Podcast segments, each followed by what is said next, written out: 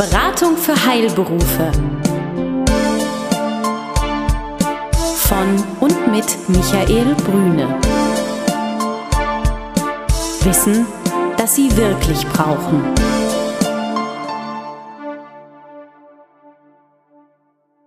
Sie sind Arzt, Zahnarzt oder Apotheker? Dann erhalten Sie von Michael Brüne und seinem Team einen einmaligen Service. Eine unabhängige, individuelle und umfassende Betreuung. Ob Praxis oder Apothekenabläufe, Finanzierung, Personalfragen oder die Planung Ihrer Zukunft.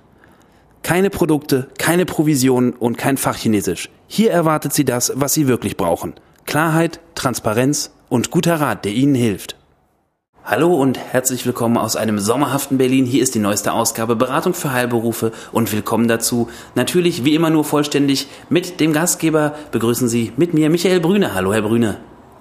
Hallo Herr Kapinski und ich darf den Ball direkt weiterreichen an Herrn Holzapfel, der heute das zweite Mal da ist. Hallo Herr Holzapfel. Hallo Herr Brüne, hallo Herr Kapinski. Ich freue mich natürlich hier wieder im sonnigen Berlin zu sitzen.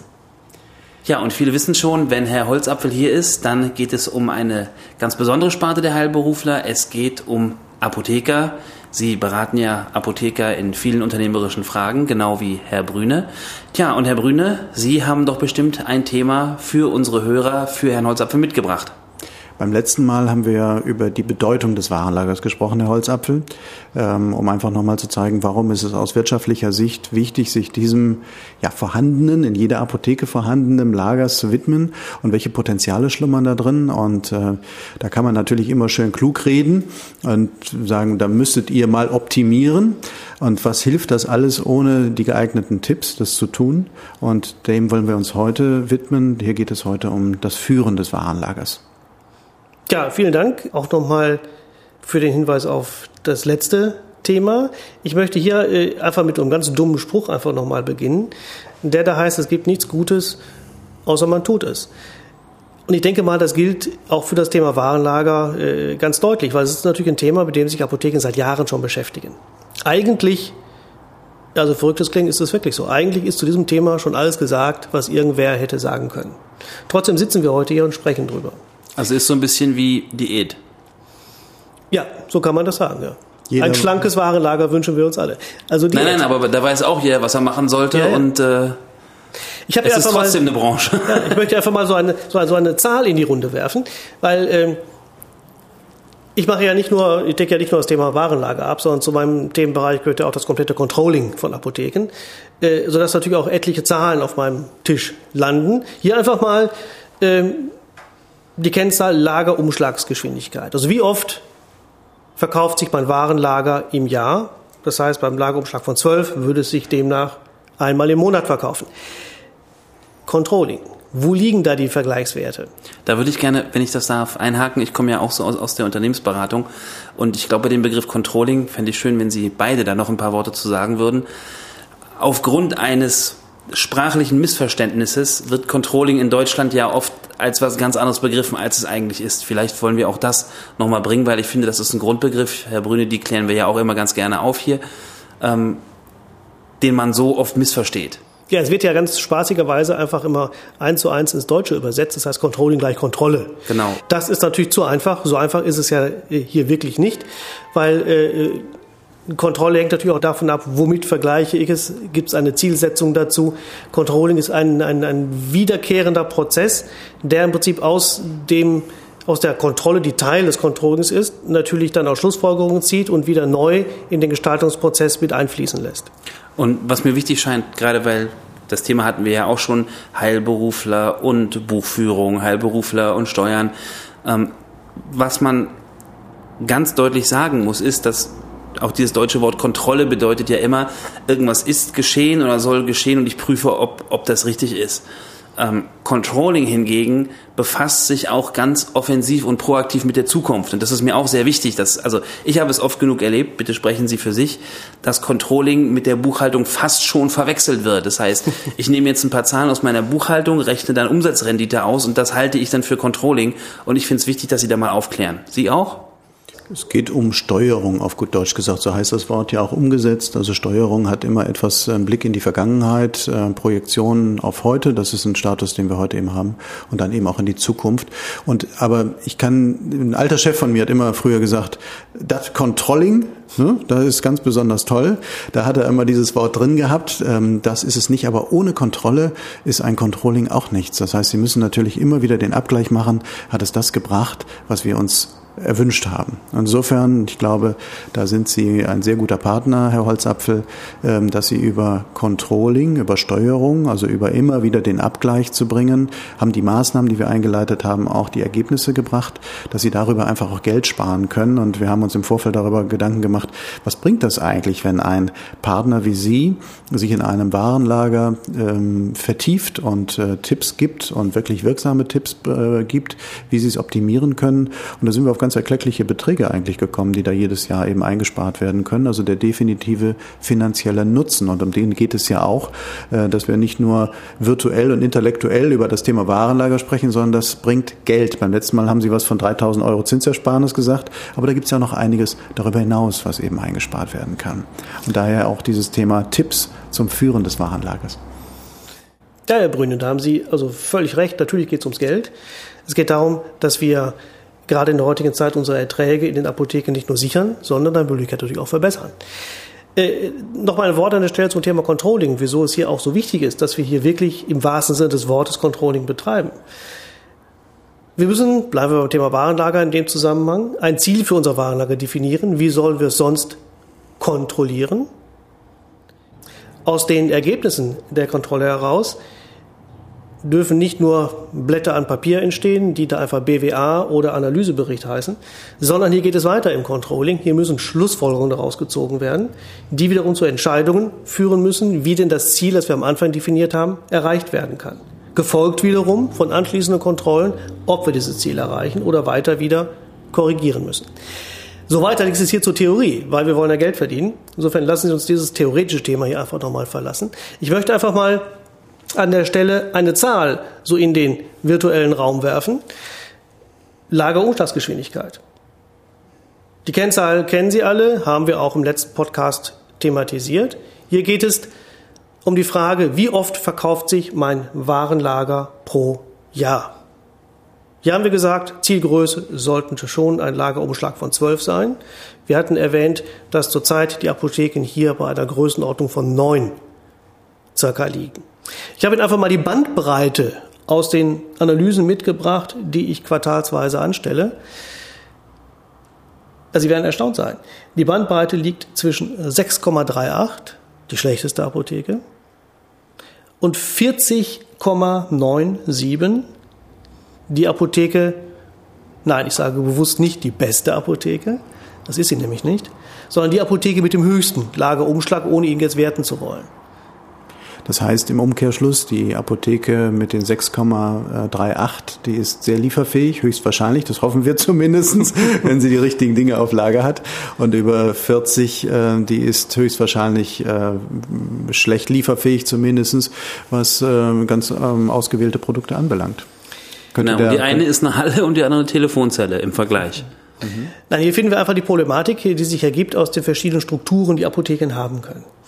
6,38 ist sicherlich ein schlechter Wert, das ist gar keine Frage. Auf eine solchen, solche Lageumschlagsgeschwindigkeit komme ich nicht nur, wenn ich halt ein breites Sortiment führe, um immer lieferfähig zu sein. Dazu muss schon dazu kommen, dass ich äh, darüber hinaus große Mengen einkaufe, mich also schlicht und einfach wirtschaftlich nicht sinnvoll verhalte. Mhm. Zu dem Wert von 40,97 sei gesagt, dass es sich hierbei um eine Apotheke handelt, die sich in einem Ärztehaus befindet immer konkret dieselben Verordnungen der Ärzte bekommt.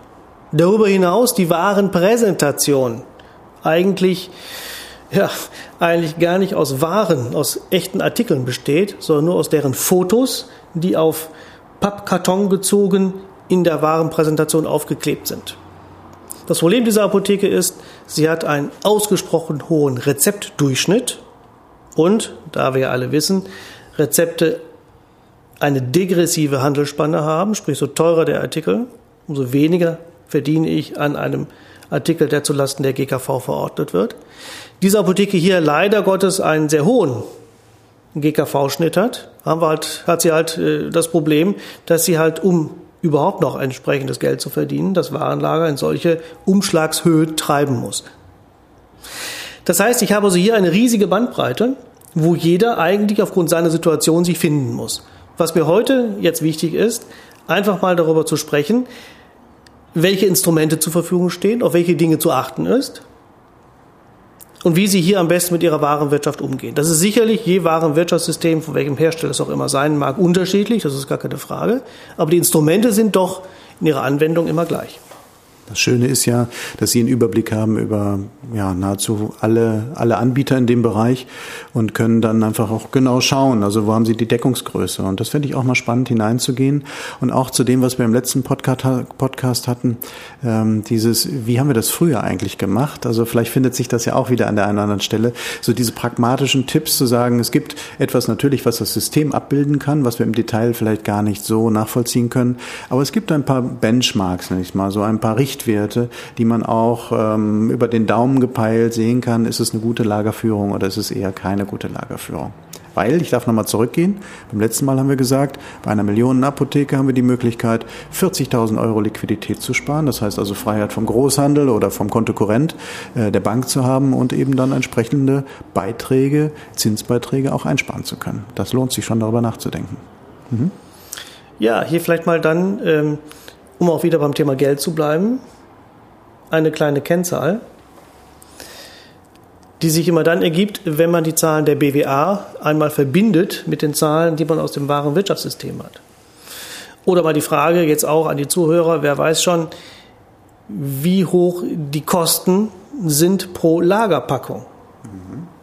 Wie ist mein Kostenaufwand pro Lagerpackung? Äh, will ich Ihnen sagen, der liegt bei den ausgewerteten Apotheken im Schnitt pro Monat bei knapp unter 5 Euro. Ähm, ich habe das mal auch in Form eines Vortrages präsentiert und da meinte dann ein Apotheker, der im Auditorium saß, ach Herr Holzapfel, da habe ich doch die Idee, was wir jetzt machen. Er sagte, ich stelle meinen Sohn vor die Tür, der gibt dann jedem Passanten 5 Euro, damit er bloß nicht reinkommt. Und dann bin ich in zehn Jahren ein reicher Mann. Klingt also, vernünftig. Ja, das ist das Schöne, das Schöne an Statistik. Äh, sie funktioniert natürlich auch so. Ähm, bringt natürlich in der Praxis wenig Sinn. Nein, ich will hiermit Folgendes sagen. Wenn wir über die Frage sprechen, Ladenhüterkontrolle, also Artikel, die sich nicht mehr verkaufen. Ab wann wird ein Artikel denn ein Ladenhüter? Ab wann sollte ich diese Instrumente der Warenwirtschaft, sprich die Ladenhüteranalyse, nutzen? Was für einen Zeitraum gebe ich vor? Mhm. Naja, ich wenn ich Sie richtig verstehe, müsste man doch sagen, alles, was im Schnitt länger liegt als ein Monat, oder ist das jetzt Milchmädchen? Ja, das funktioniert in der Praxis leider nicht, weil sie dann natürlich ihr Bestellaufkommen, das sie immer wieder neu bestellen müssen, immens erhöhen. Und es funktioniert insofern auch nicht. Zum Zweiten, weil sie natürlich teilweise bei den Artikeln Reichweiten haben durch ihre äh, Größe, dass der Patient äh, den Artikel länger als einen Monat in Gebrauch hat, bis er ihn neu nachkauft. Also insofern, das mit dem einen Monat funktioniert nicht. Aber wenn wir das mal aus der Kostenseite heraus betrachten, ähm, wenn Sie einen Artikel zwölf Monate liegen lassen, zwölf Monate, verdienen Sie an diesem Artikel nichts mehr, weil die Kosten den Ertrag des Artikels komplett aufgebraucht haben. Wenn Sie also grundsätzlich an dem Artikel noch irgendetwas verdienen wollen, sollten Sie zwingend eine kürzere Ladenhüterzeit wählen. Ähm, es hat sich zurzeit herauskristallisiert, dass man hier mit einer Ladenhüterzeit von sechs Monaten arbeitet. Auch wenn sechs Monate oftmals noch als zu kurz betrachtet werden, so halte ich sie doch für realistisch, ähm, weil ja auch mittlerweile die Pharmagroßhandlungen seit Anfang dieses Jahres ihre Retourenfristen verkürzt haben, was dann zu weiteren Gebühren führen würde und dann noch weiter die Kosten in die Höhe treibt. Also nur, nur, nur damit es wirklich jeder versteht, in Klammern ich, ja. Sie sagen, wenn so ein Produkt ein Jahr liegt, dann kann ich an der Marge nichts mehr verdienen, richtig? Korrekt. So. Ist das jetzt tatsächlich, weil Sie zum einen Zinskosten für das gebundene Kapital, weil ich das ja schon bezahlt habe, oder ist das wirklich, weil Sie jetzt sozusagen quasi in einer 3D-Vorstellung die Miete ausrechnen, die ich zahlen muss, damit dieses Päckchen in der Schublade liegt? Also es, so, wenn das jeder außer mir versteht, umso besser. Letzteres war richtig. Ähm, ich äh, habe diese Lagerkosten, die ich da gerade ausgedrückt habe, mit knapp unter 5 Euro, nicht mit, also inklusive der Zinsen gerechnet, da ich eben als positiver Mensch davon ausgehe, dass der Apotheker seine Ware immer nur aus seinem positiven Kontostand heraus bestellt und bezahlt. Nein, es sind die reinen Lagerkosten ohne Zinsen. Die sind außen vor. Weil, und das ist ein ganz wichtiger Punkt bei dieser Geschichte, man sonst auch immer sehr schnell in die Diskussion kommt, ja, aber ich bestelle doch bei meinem Direktlieferanten, sprich bei meinem Hersteller, doch die Ware mit Valuta von sechs Monaten oder acht Monaten oder drei Monaten. Also Valuta meinen Sie Zahlungsziel jetzt? Genau, mhm. Zahlungsziel. Deswegen ist bei dieser Betrachtung die Frage des Zahlungsziels völlig außen vor. Wichtig ist mir hier an der Stelle Ladenhüteranalyse, einmal im Monat ausführen, Frist sechs Monate, bitte keinesfalls länger, weil Sie sonst riskieren, an dem Artikel, selbst wenn Sie eine tolle Spanne haben, nichts mehr daran verdienen. Ich möchte noch ein paar andere Dinge hinweisen, die mir an der Stelle wahnsinnig wichtig sind. Hat Herr Brüne vorhin auch schon angesprochen, die Frage auch der Lieferfähigkeit. Ich lege mir einen Artikel neu ans Lager, weil der Artikel neu nachgefragt worden ist. Das ist ganz toll. Die Kunden freuen sich, ich bin lieferfähig. Dabei darf ich aber nicht vergessen, diesen Artikel zu kontrollieren. Ganz, ganz wichtige Voraussetzung, diesen Artikel, wenn er bestellt wird, entsprechend im System kennzeichnen mit einem bestimmten Lagerort oder einem bestimmten Lagerkennzeichen. Und diese Artikel nicht sechs Monate liegen lassen, sondern nach drei Monaten wieder kontrollieren. Spätestens. Und dann wieder zurückschicken zum Großhandel. Wenn der Großhandel andere Fristen vorsieht, diese Fristen beachten. Ein ganz wichtiger Aspekt dabei. Also die, die gut ähm, organisierten, in diesem Bereich gut organisierten Apotheken, die wir betreuen, haben in der Regel einen drei bis vier Monatsrhythmus, dass sie generell ihr Warenlager auch durchgehen. Also das heißt, dass sie wirklich eine Kontrolle haben, liegen also deutlich unter den sechs Monaten, sind sehr engagiert und äh, sparen darüber einfach diese verschiedenen Elemente, die wir gerade hatten. Also insofern sind wir da sehr deckungsgleich. Und das sogar bei den neuen, das kann ich gut nachvollziehen. Sehr gut. Mhm. Ein schönes Stichwort. Sie haben gerade gesagt, das Warenlager durchgehen. Genau. Äh, wir sind da bei dem Punkt äh, permanente Inventur. Mhm. Äh, weil äh, wir haben heutzutage in Apotheken äh, EDV-Systeme, die die Bestände automatisch pflegen, die also nicht nur die Wareneingänge erfassen, sondern auch die Warenabverkäufe. Das ist natürlich Na, Das ist doch der Scanner einfach, ne? Oder ja, genau. Ja, okay. Genau, genau. So, nur die Praxis zeigt leider, dass äh, spätestens so nach sechs, sieben Monaten es doch etliche Bestände gibt, die nicht stimmen. Man hat eine Packung aus dem Lager genommen, es dem Kunden mal gezeigt, dieses Produkt. Der Kunde sagt, nö, danke, will ich dann doch nicht, man nimmt es wieder mit zurück, legt es wieder ins Regal und hat leider vergessen, weil man vorne es einmal abgescannt hat, um den Preis äh, herauszufinden, dass man es eigentlich ja wieder einbuchen muss.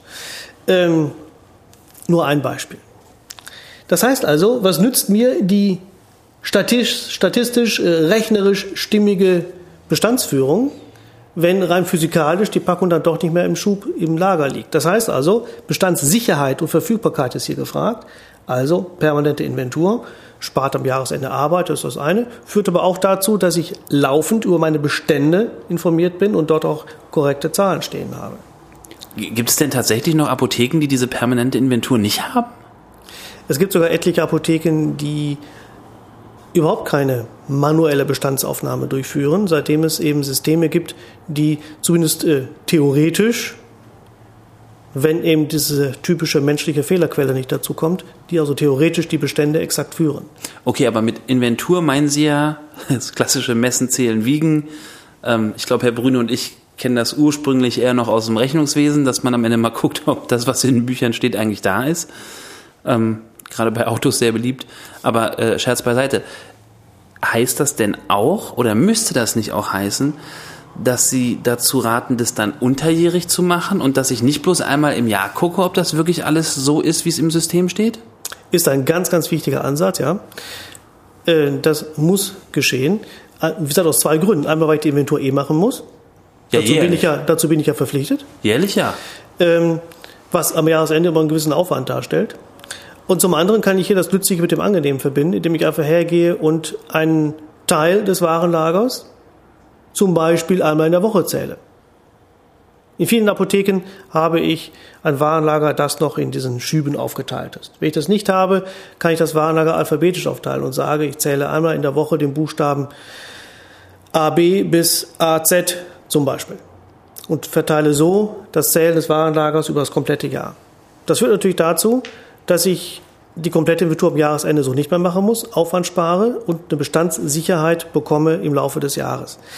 Ich möchte noch kurz auf Folgendes hinweisen, was ich auch noch für ganz, ganz wichtig halte. Es geht ja nicht nur darum, wie hoch ist das Warenlager, habe ich die richtigen Artikel da, habe ich die Artikel, die nicht mehr gehen, frühzeitig eliminiert aus dem Warenlager, sondern es geht auch darum, habe ich die richtigen Artikel da liegen. Sprich, wie rentabel ist mein Warenlager eigentlich überhaupt? Hier möchte ich noch kurz eine Kennzahl erwähnen, die auch sehr interessant ist und die Sie sicherlich auch alle in Ihren Apotheken nachrechnen können.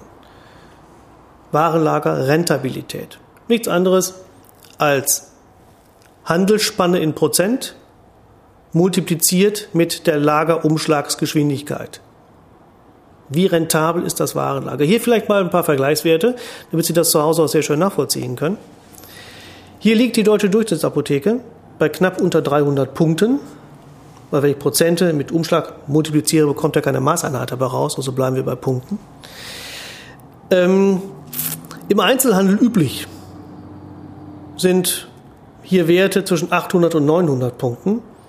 Der Filialleiter eines Douglas zum Beispiel bekommt erhebliche Probleme, wenn er hier nur 500 Punkte erreicht. Auch hier ganz kurz noch die Bandbreite in den aktuellen Analysen. Die schlechteste Apotheke, die ich hier bewertet habe, liegt bei 195 Punkten, die beste allerdings bei 824. Und ich habe jetzt vor kurzem noch eine Analyse auf den Tisch bekommen mit 1024 Punkten.